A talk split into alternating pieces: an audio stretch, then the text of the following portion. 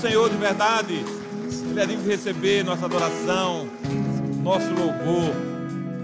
Você tem coragem de, de quebrar aos pés de Jesus algo de precioso na sua vida, algo de valor na sua vida? Você tem coragem? Aquela mulher teve coragem. O trabalho de um ano inteiro, de, uma, de um trabalhador braçal, e ela quebrou aos pés de Jesus. Por que, que a gente faz isso? Pela importância que a gente dá àquela pessoa. A importância que ela deu a Jesus foi ao ponto de ela abrir mão de algo muito valioso para ela. Mas olha só, Deus tem botado na tua mesa pão. Sim ou não? O pão de cada dia na tua mesa, o ar que você respira, que agora está faltando para tanta gente a saúde, o emprego, um pedido novo, um negócio novo, a família, a igreja, tanta coisa. Então, sim, dá para a gente quebrar tudo que é de valioso aos pés de Jesus. Boa tarde, família Ressurreição. Que alegria estarmos aqui mais uma vez, seguindo nessa série 40 dias de propósito. Quero, antes da gente ler a Bíblia, conhecer se há alguém aqui pela primeira vez. Por favor, levante uma das suas mãos para a gente conhecer abraçar você. Ali, muito bem. Seja bem-vinda. Mais alguém ali também? Seja bem-vinda. Aqui também, seja bem-vinda. Nós somos Anglicana Ressurreição. Somos uma família para pertencer. Eu sou o Bispo Márcio Simões. É uma alegria receber vocês aqui pela primeira vez. Acolhemos vocês com muito amor, com muito carinho. É, não somos perfeitos, não somos a igreja perfeita, não somos a, a, a família perfeita, mas temos uma grande virtude: acolher você bem venha de onde você vier e venha como você está, nós os recebemos em nome de Jesus. Eu quero ler a palavra de Deus, você também que está aqui no YouTube Anglicana Ressurreição e você que está ali no Instagram Anglicana Ressurreição, sejam muito bem-vindos a estarem conosco aqui nessa tarde para ouvir a palavra de Deus. Nós temos e Deus tem uma palavra para a tua vida, para que ela seja transformada pelo poder da palavra de Deus. Colossenses 2, versos 6 e 7. Eu lerei numa versão chamada O Livro, apenas porque ela tem algumas expressões que me ajudam a trazer para você a palavra de Deus nessa tarde.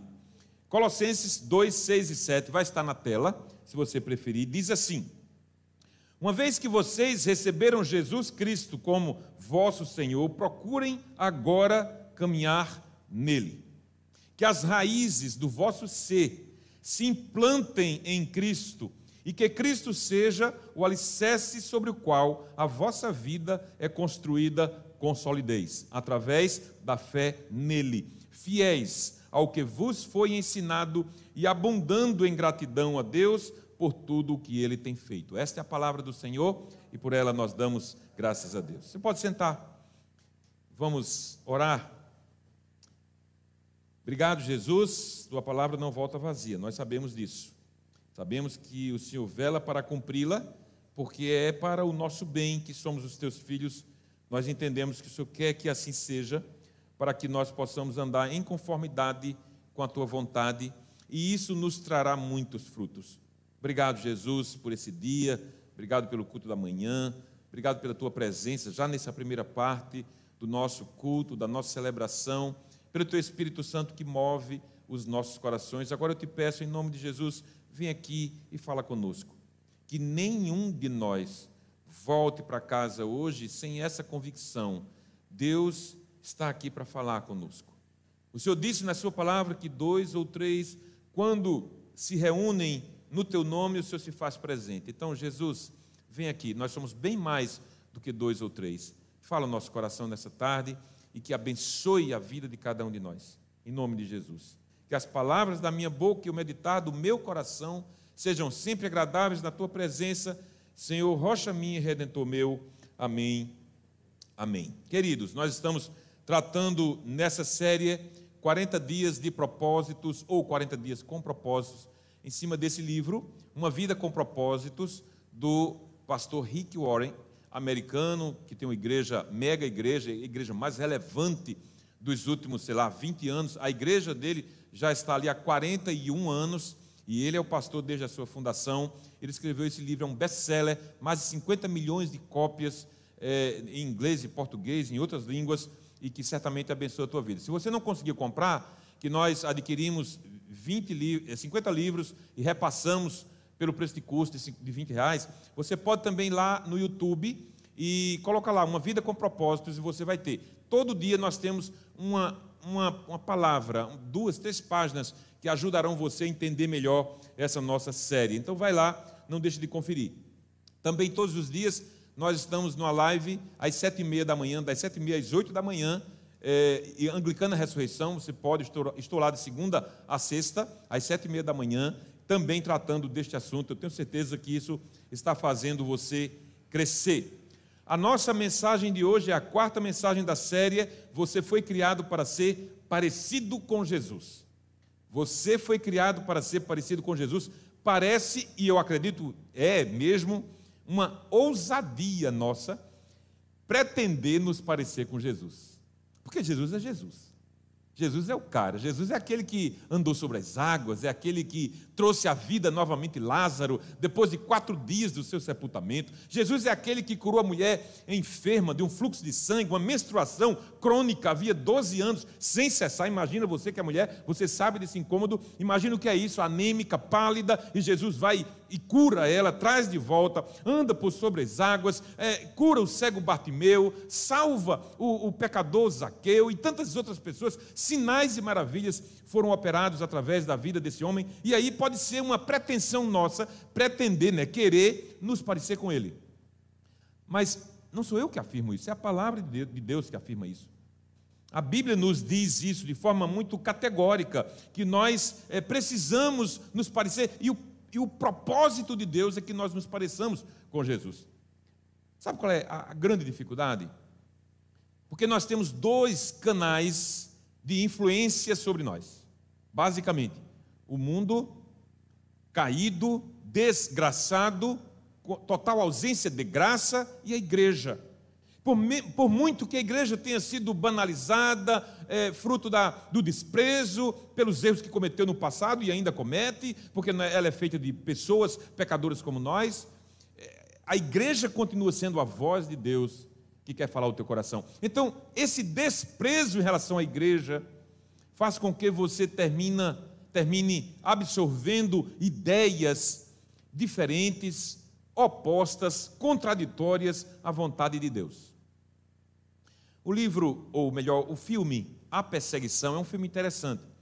A Perseguição, acho que 2011, 2012, e ele trata de alguns petroleiros que numa viagem o avião tem uma pane e cai, cai numa geleira e o lugar é muito frio, cheio de lobos, cheio de perigos e sete sobreviventes é, mostram ali, trazem para nós algumas conversas interessantes nessa de conhecer a voz de Deus e a voz do mundo. Não havia nenhum crente em Jesus Cristo. E quando o primeiro dos sete morre, um deles diz assim: Olha, eu não sei orar, mas eu acho que está na hora da gente falar alguma coisa. Então ele fala alguma coisa mais ou menos assim: Olha, tu que estás aí em algum lugar, tu que eu não sei, não tenho costume de orar, de, de conversar contigo, mas esse cara aqui era gente boa.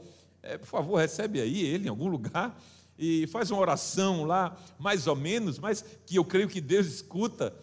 É, e é claro que a gente não pode orar por quem já morreu, a gente ora por quem está vivo, mas essa foi a expressão dele naquele momento de desespero e naquele momento de vazio numa geleira com mais outros cinco homens, porque um estava sendo sepultado e ele não sabia o que dizer. E ali se travam, se desenrolam alguns diálogos interessantes para a gente meditar. E, e, um deles, o principal, o protagonista do filme, chega no momento em que ele tem um desabafo com Deus. Um grande desabafo. E ele reclama de Deus. Ele diz: Se tu existes de verdade, mostra aqui. Vem aqui, faz-te apresentar aqui, mostra que tu és de verdade. E aí ele diz impropérios contra Deus, você é um idiota.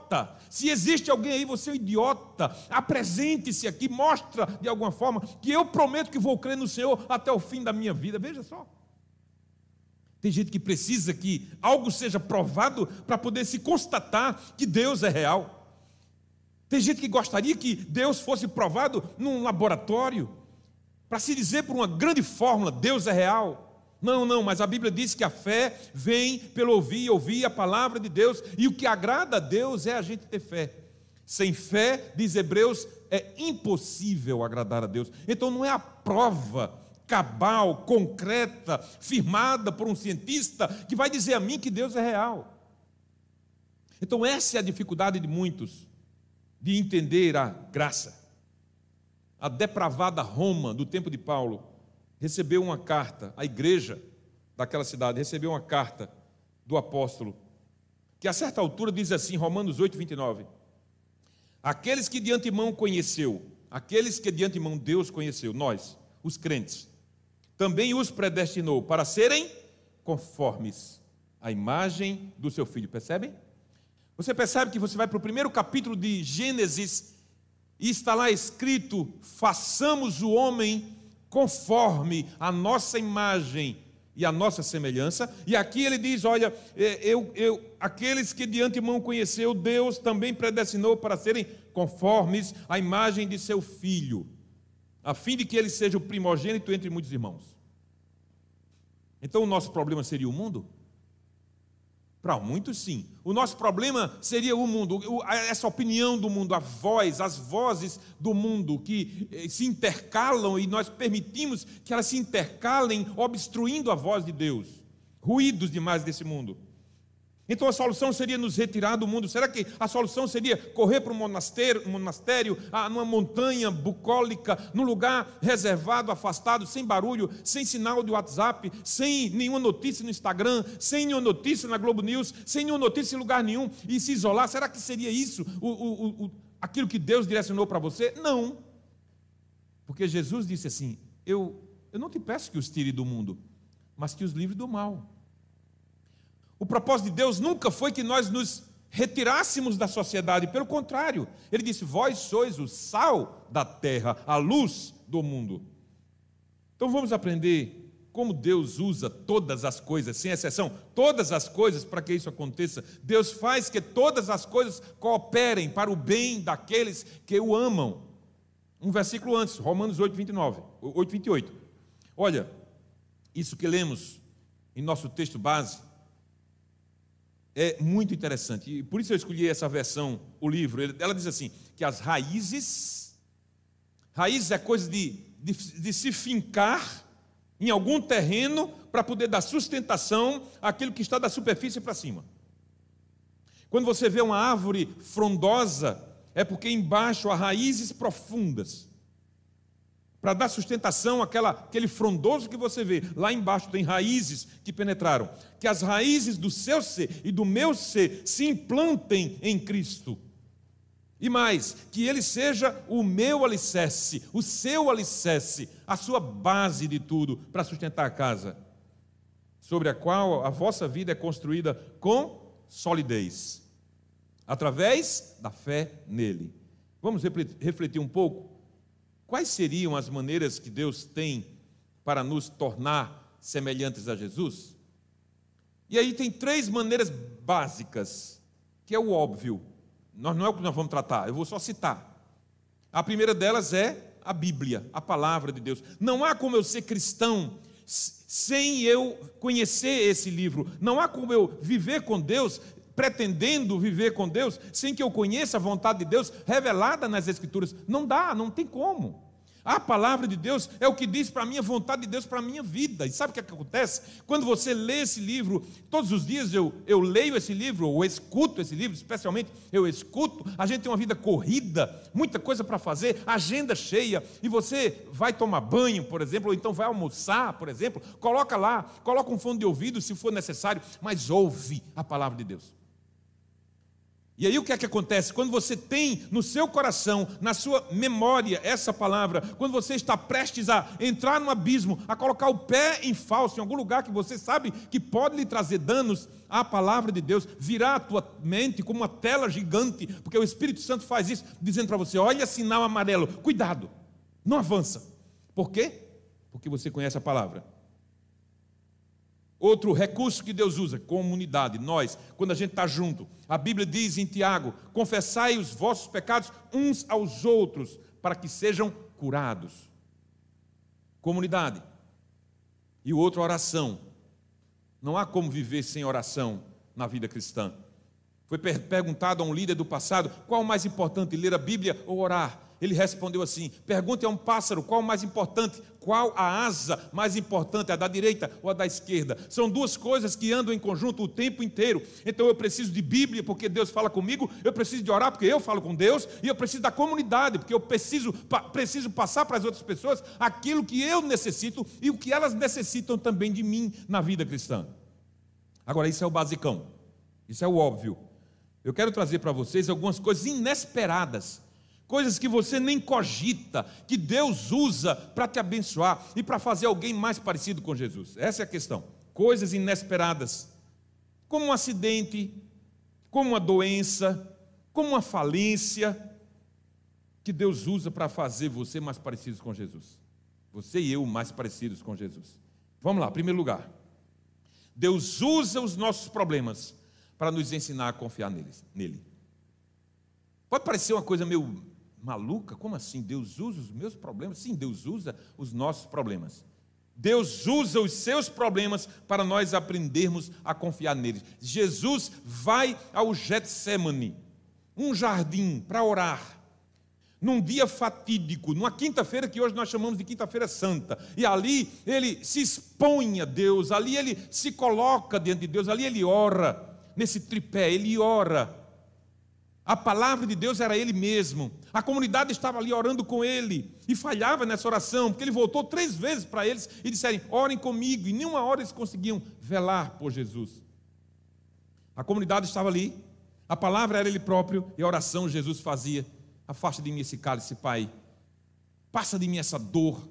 Passa de mim essa intensidade, essa coisa aguda, esse sofrimento terrível que eu sei que eu tenho que passar, por favor, me livra disso. Contudo, não seja feita a minha vontade, mas a tua. Parecer-se com Jesus, escuta, não é algo automático que vai acontecer no dia do sim. O dia do sim é uma bênção, para mim é o melhor dia do ano. Nós temos duas vezes aqui, me alegro demais, mas não é automático. Você não vai virar um ser angelical porque disse sim na igreja da ressurreição. Seria bacana, né? Deus sim virou um anjo. Mas não é nem a gente que quer se tornar anjo. A gente quer continuar humano, porque Deus nos criou com esse propósito. Parecer-se com Jesus não é algo automático, mas é algo conscientemente buscado. Conscientemente buscado. Como? Seguindo o exemplo que ele deixou. Jesus teve problemas na sua vida, sim ou não? Sim, muitos, muitos problemas.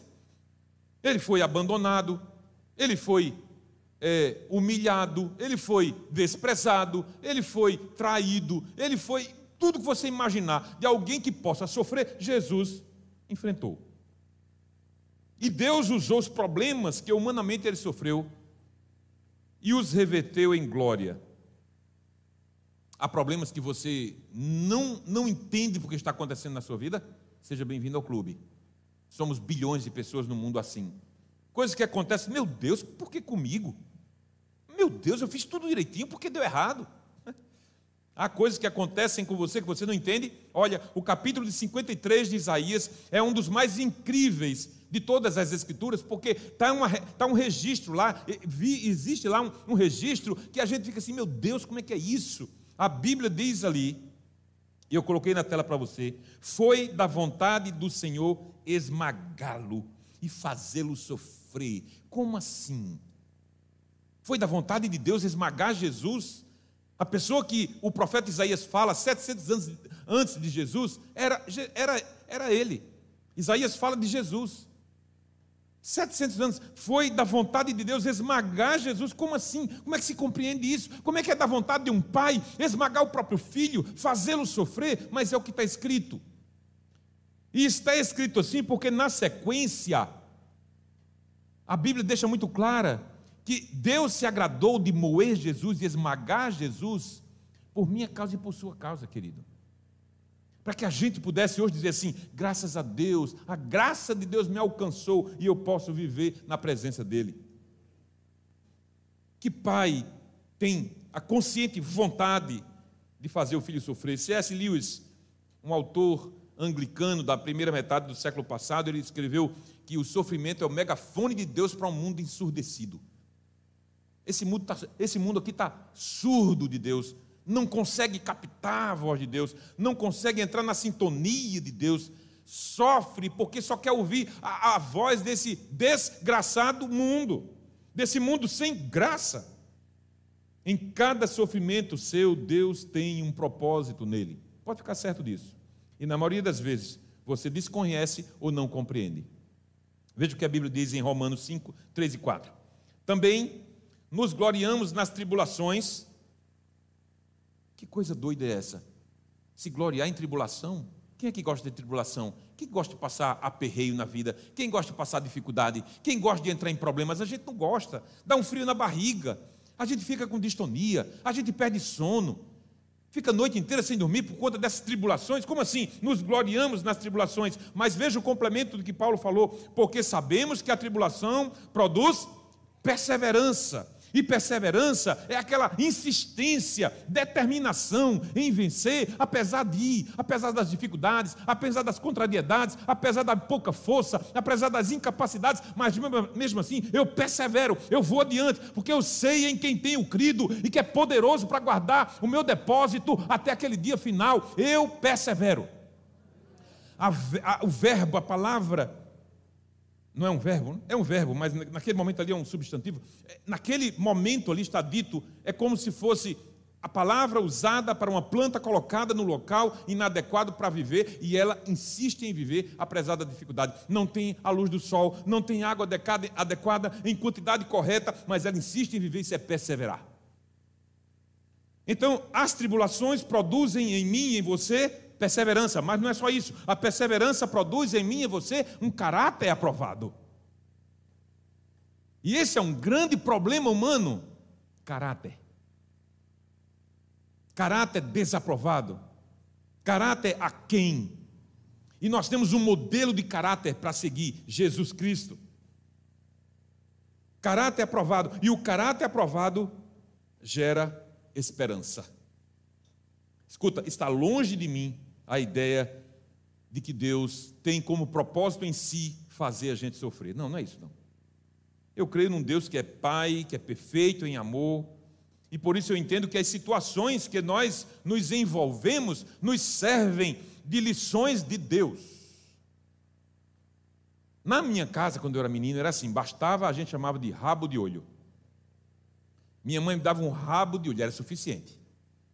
E sabe aquele negócio de você joga um joguinho lá e aí passa para um novo estágio, porque você conseguiu, aquele primeiro estágio ali já é bobeira, você já conseguiu, passa para um novo estágio. O seguinte estágio de mamãe, eu não vou dizer qual é, você já mais ou menos pode imaginar.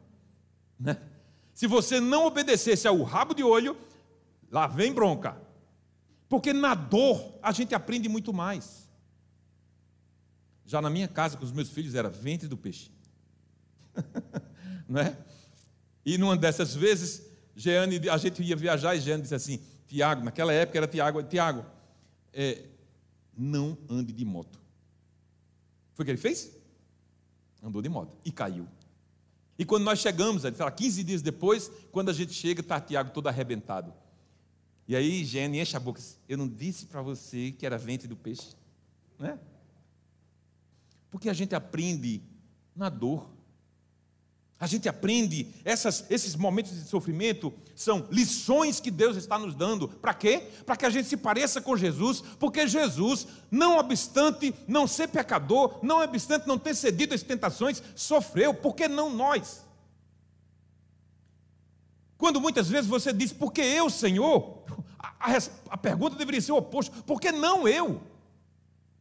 Porque Jesus pega essas situações para nos fazer maduros como pais que somos, usamos as situações da vida para ensinar os nossos filhos. Mas a verdade é que parece que eles só aprendem de forma mais adequada quando sofrem. Quando algo não que não desejam acontece. E isso parece nos trazer a eles mais reflexão. Então Deus está neste momento, agora, neste momento, usando as suas dificuldades para ensinar você a confiar nele. Percebe o paradoxo? Deus usa os meus problemas para me ensinar a confiar nele. Quando você não tem problema, você está de boa, aí você diz: está tudo maravilha. Melhor do que isso? Não dá. E aí você não ora mais, você não liga. Nesse tempo de pandemia, eu acho que a, a multiplicação das orações foi muito grande. Por quê? Necessidade. Então, esse é o primeiro instrumento inesperado de Deus para fazer você e eu mais parecidos com Jesus. Segundo, Deus usa as nossas tentações para nos ensinar a obedecê-lo. São coisas diferentes. Problemas e tribulações são diferentes de tentações. Tentações têm a ver com o mal específico do diabo para nós, para fazer a gente cair, para nos derrubar, para nos estragar. João 10, Jesus diz que o diabo não veio senão para matar, roubar e destruir. Então, esse é o propósito trino do diabo, que sempre imita Deus, como Deus é trino, ele tem um propósito trino contra você: matar, roubar e destruir. A Bíblia diz que o diabo tentou Jesus no deserto. Não foi Deus que tentou Jesus no deserto, foi o diabo. É o que a Bíblia diz. Sim, não há como não ser assim. Não há como aprender a ser fiel, obediente, se não passar por tentações. Vocês conhecem a oração de Jesus e em certo momento ela vai assim: Não nos deixes cair na tentação. Como quem diz assim, a tentação é invariável, a tentação virá para mim, virá para você, virá para o santo, virá para o pecador, virá para todos, a tentação virá, mas não me deixe cair na tentação, mas livra-nos do mal. Consolo para nossas tentações é que Jesus foi tentado. Jesus também foi tentado. Jesus também enfrentou as tentações. A Bíblia afirma isso. Veja, no meio do deserto, com fome de 40 dias, a Bíblia diz que Jesus teve fome e é oferecido pão. E ele sabia se ele fosse transformar aquelas pedras em pães, e poderia acontecer, ele tinha poder para tanto, ele estaria anulando aquilo para o qual ele foi enviado. Então, no meio do deserto, lhe é oferecido pão, no caminho da morte, lhe é oferecido glória. Essa gravura, exatamente aquele momento em que Satanás leva Jesus em espírito até o pináculo do templo e diz: Olha, todos os reinos deste mundo me foram entregues. Se você se ajoelhar aqui e me adorar, eu dou tudo a você. Coloco tudo na sua mão. No caminho da morte lhe é oferecido glória. Em meio ao julgamento lhe é oferecido a possibilidade de discursar para se defender, e ele ficou calado. Pilatos aborreceu-se, porque Jesus não não queria uma defesa cravado numa cruz, em meio à dor, ele é acusado, debochado, cuspido, esbofeteado, linchado, humilhado, sofre. Num sopro, ele poderia acabar com tudo, mas essa era a tentação. A tentação de Jesus era parar aquilo. Pedro chega para ele e diz: Senhor, acaba com isso. Vamos acabar com isso. Arreda Satanás. Você não cogita nas coisas de Deus. Qual foi o resultado da resistência de Jesus às suas tentações? A resposta é a ressurreição em glória. Escute isso. E eu coloquei na tela para você registrar, para você gravar, para você fotografar, para você enviar para os seus amigos. As tentações são oportunidades de nos tornarmos mais parecidos com Jesus. É isso. As tentações são oportunidades que Deus nos oferece, nos oferece para que nós nos tornemos mais parecidos com Cristo. Porque Cristo venceu as tentações, e o que Deus quer de nós, de mim de você, é que nós também as vençamos. Então, elas são nada mais, nada menos, por mais difíceis de que, que seja lidar com elas, do que oportunidades de Deus que dá para nós, para nós nos parecer com seu filho. É importante uma definição aqui rápida de tentação. Tentações são situações armadas por Satanás com a finalidade de nos afligir. Lembra de Jó? Jó sofreu porque o diabo tentou de todas as formas tirar dele a devoção a Deus. Mateus 4:1 diz assim: Jesus foi levado pelo espírito ao deserto para ser tentado pelo diabo. É outra coisa maluca o Espírito levou Jesus ao deserto para, propósito, para ser tentado pelo diabo. Você pode dizer assim: como é que Deus faz isso? Jesus não merecia passar por aquilo, mas a Bíblia está dizendo, é palavra de Deus. Jesus foi levado pelo Espírito ao deserto para ser tentado pelo diabo. Deus nunca nos tenta para o mal, Deus não nos tenta, mas nos capacita a usar as tentações por causa da grandeza do seu poder. Sim, Deus pode usar as tentações de Satanás para o nosso bem, mas as escolhas são nossas. As escolhas são nossas. Você que escolhe. Você escolhe obedecer ou desobedecer. Você escolhe ser leal ou ser desleal. Você escolhe ser um marido fiel ou um traíra safadinho.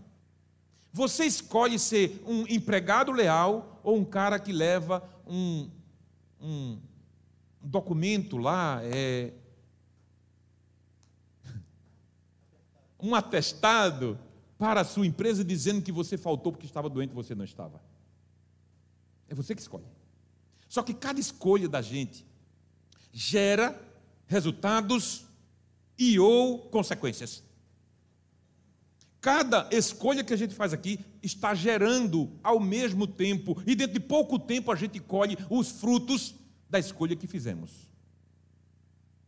Preste atenção aqui. Escolhas são importantes para o desenvolvimento do caráter. Escolher Deus e não o diabo, escolher orar e não cair na tentação, escolher negar-se a si mesmo e não satisfazer os reclames da carne, é você que escolhe. É assim que se cresce na vida espiritual, é assim que você começa a se parecer com Jesus. Então eu tenho duas dicas para lhe dar. Primeira, mantenha o foco em bons pensamentos. Filipenses 4,8 diz: tudo que é puro, tudo que é honesto, tudo que é de boa fama, se é digno, se tem louvor, nisso ocupe o seu pensamento. Então veja, nós temos um turbilhão de pensamentos em todos os dias, pensamentos involuntários que chegam à nossa mente e nos traem a nossa disposição de sermos fiéis a Deus. Mas você pode geri-los. E quando esses pensamentos chegarem, você para, stop. Eu posso trazer um pensamento aqui que substitui esse pensamento mal para a glória de Deus, e é assim que você vai tornando o seu caráter muito mais parecido com o de Jesus. Então, primeira dica, mantenha o foco em bons pensamentos. Segunda dica, busque um parceiro espiritual. E a igreja é um celeiro para isso. Busque mentores, vá para uma célula, descubra alguém que já caminhou mais do que você, aprenda com ele, olhe para ele, busque conselhos, Vá, comece devagar, comece colocando as suas dificuldades, você vai ouvir uma palavra. Então mantenha o foco em bons pensamentos, busque um parceiro espiritual, instrumentos inesperados de Deus para fazermos parecidos com Jesus. Em primeiro lugar, minhas dificuldades para que eu possa confiar nele. Em segundo lugar, minhas tentações para que eu possa obedecê-lo. Em terceiro lugar e último, Deus usa as ofensas que sofremos para nos ensinar a perdoar. Deus usa as ofensas que nós sofremos para nos ensinar a perdoar. Porque seria muito bom, Senhor, me dá um coração perdoador, mas quando você é ofendido, o que é que você faz? Parece incrível, mas Deus usa as ofensas que sofremos para nos ensinar a parecer com Jesus. Ninguém me diga que é fácil perdoar. Ninguém me diga que perdoa porque tem uma predisposição para o perdão. Não tem. Você é um pecador como eu. A gente tem dificuldade em perdoar. Enquanto as tentações são o agir do diabo para nos destruir, as ofensas são ações de pessoas para nos ferir. E essas feridas doem. Perde o sono, dá insônia, dá taquicardia, dá nervosismo, dá ansiedade, dá estresse, dá tudo. Infelizmente, há pessoas que simplesmente querem ferir você. Então, imagina só, imagina você ser o alvo de uma calúnia, aqui na cidade de, de Vitória, 130, 140 mil habitantes, e você é alvo de uma calúnia. E o teu nome está em tudo que é lugar. Todo mundo está sabendo da história. Todo mundo está sabendo da história. É uma calúnia. Você sabe que não fez aquilo, mas todo mundo está dizendo isso contra você. E você, em todo lugar que chega, as pessoas olham ficam comentando baixinho. E quando você entra na agência bancária, alguém está comentando alguma coisa. Talvez nem seja com você, mas você pensa que é com você. Porque toda a cidade está comentando a seu respeito pela calúnia que foi levantada contra você. E tudo que você posta, ninguém mais curte. Cancelaram você. E aí você, cancelado, sofre. E aí vocês, meu Deus, isso é injusto. Fizeram isso com Jesus. Jesus não era culpado de absolutamente nada, mas cancelaram Jesus. Levaram Jesus aos tribunais sem um direito decente à defesa, até porque ele não escolheu se defender.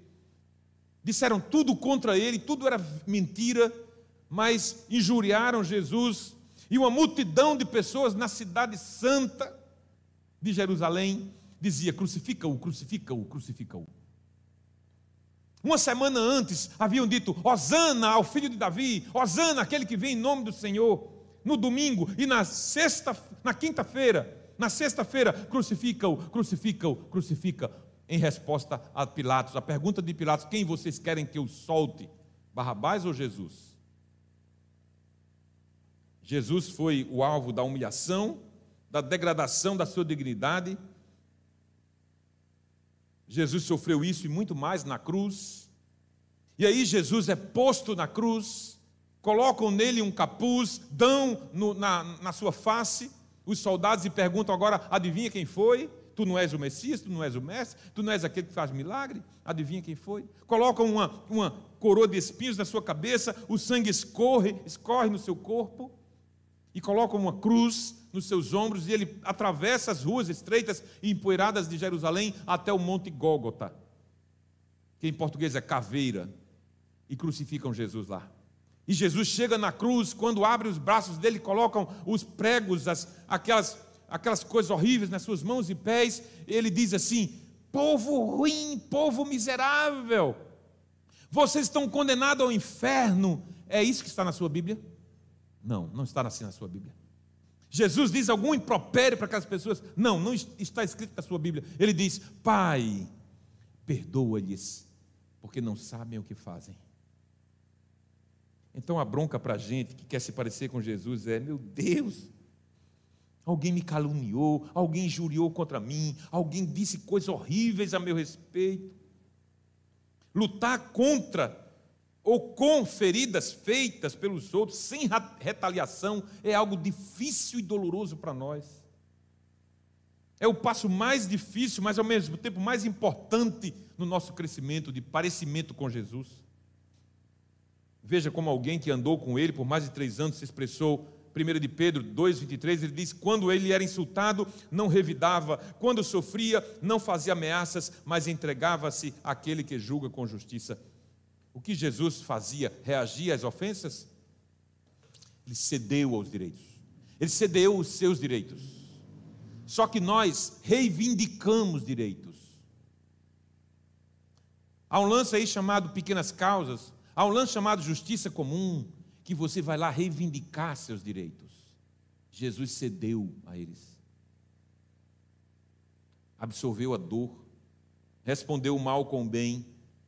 Foi assim que Jesus reagiu. E se você quer se parecer com ele, é preciso aprender. Se você quer, quer crescer espiritualmente e tornar-se semelhante a Cristo, você vai precisar aprender a fazer o mesmo. A verdade é que na vida você vai ser atingido. E você vai atingir também. Você vai ferir pessoas. Talvez esteja acontecendo isso agora. O perdão é uma das qualidades primordiais de Deus. E Ele quer que você aprenda a ser como Ele. Então eu tenho duas dicas mais para você. Lembre-se, você foi perdoado por Ele. Na oração que Ele ensina aos discípulos, Ele diz: Perdoa as nossas ofensas, assim como nós temos perdoado aqueles que nos têm ofendido. E lembre-se, Deus está no controle. Deus está no controle da tua vida. Deus está no controle daquilo que é posto no teu, na tua mesa. Deus está no controle das tuas, das tuas relações emocionais. Deus está no controle da tua vida afetiva. Deus está no controle dos teus clientes. Deus está no controle daqueles que caluniam contra você. Deus está no controle da sua vida. Admita isso e diga glória a Deus, porque Deus é aquele que manda em mim. Deus é aquele que coordena a minha vida. Deus é aquele a quem eu adoro, porque eu sei em quem tenho crido e que é poderoso para guardar o meu depósito até aquele dia final. Então eu quero concluir contigo. Fica de pé, por favor. No nosso dia 22, amanhã, tem uma frase que me chamou a atenção para a gente concluir o nosso sermão. Diz assim: O supremo objetivo de Deus para a sua vida aqui não é o conforto. Não é o conforto. Quem não gosta de conforto? Quem não gosta de um carro completo? Quem não gosta de ar-condicionado? Quem é que não gosta de uma casa limpa? Quem não gosta de uma piscina? Quem, ó, dizer que não gosta é Sou masoquista, eu gosto. Mas não é isso que ele está dizendo. O supremo objetivo, não é, não é conforto desse, dessa natureza. O supremo objetivo de Deus na sua vida não é o conforto, e sim o desenvolvimento do teu caráter. Parecer-se com Jesus é aproximar o seu caráter ao dele. A mentira é maior, a maior porta, é a porta que mais se escancara para que você seja um mau caráter. Todo adultério começa numa mentira. Nenhum homem adulterou sem que antes mentisse. Mentisse para onde ia, mentisse onde estava, mentisse sobre horários. A mentira tem um pai Decora, João 844, 844, 448, decora isso, João 844. O Satanás é o pai da mentira. Se você ceder, quando você ceder e quando você cede, efetivamente você é filho de Satanás. Misericórdia. Mas é a verdade. O supremo objetivo de Deus para a tua vida não é o conforto, e sim o desenvolvimento do caráter. Ele quer que você cresça espiritualmente e se torne semelhante a Cristo. É o pro, propósito do discipulado. É o propósito do discipulado. Deus quer fazer de você, que come, como a gente diz no popular, carne e farinha, quer fazer de você parecido, alguém parecido com Jesus. Então, deixa eu te perguntar uma coisa para a gente terminar. Tem alguém esperando pelo teu perdão? Peguei você? Tem alguém que está esperando pelo teu perdão, talvez em casa? Talvez na tua família, talvez no teu trabalho, talvez na igreja. Tem alguém com quem você não fala, que está esperando um movimento seu para perdoar? Alguém já disse que o perdão é o perfume da flor na mão daquele que a esmaga. Será que é isso que está faltando em você para você se parecer com Jesus? Fecha teus olhos, eu quero orar por tua vida. Eu não sei o que está acontecendo com você agora, eu não sei, eu sei o que está acontecendo comigo. Todos nós temos as nossas fraquezas, todos nós temos as nossas limitações, impotências, incapacidades. E nelas nós nos deixamos levar, e o caráter que seria parecido com o de Jesus é muito mais parecido com o nosso ou com o de outra coisa pior.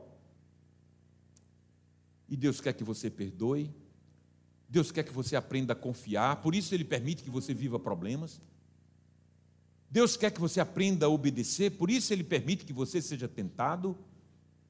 Deus quer que você seja parecido com Jesus ao perdoar a mais profunda e é, indescritível calúnia, injustiça cometida contra você. Deus quer que você perdoe para que você se pareça com Jesus. Esse é o propósito do discipulado. Senhor Jesus.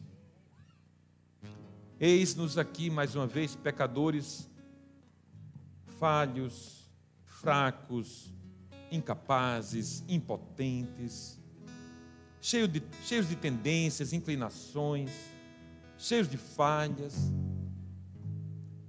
pecadinhos de estimação que nós guardamos no fundo do baú da nossa alma por tanto tempo disfarçatez, engano, mentiras, tudo isso que nós sabemos qual, de onde vem a paternidade.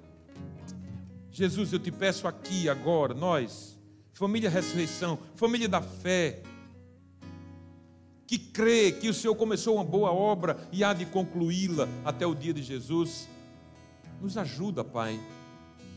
Nos ajuda a abrir mão de nós mesmos nos ajuda a combater esse mau caráter que há dentro de nós, porque tu queres desenvolver um caráter muito mais nobre, digno, porque ele se parece com o de Jesus.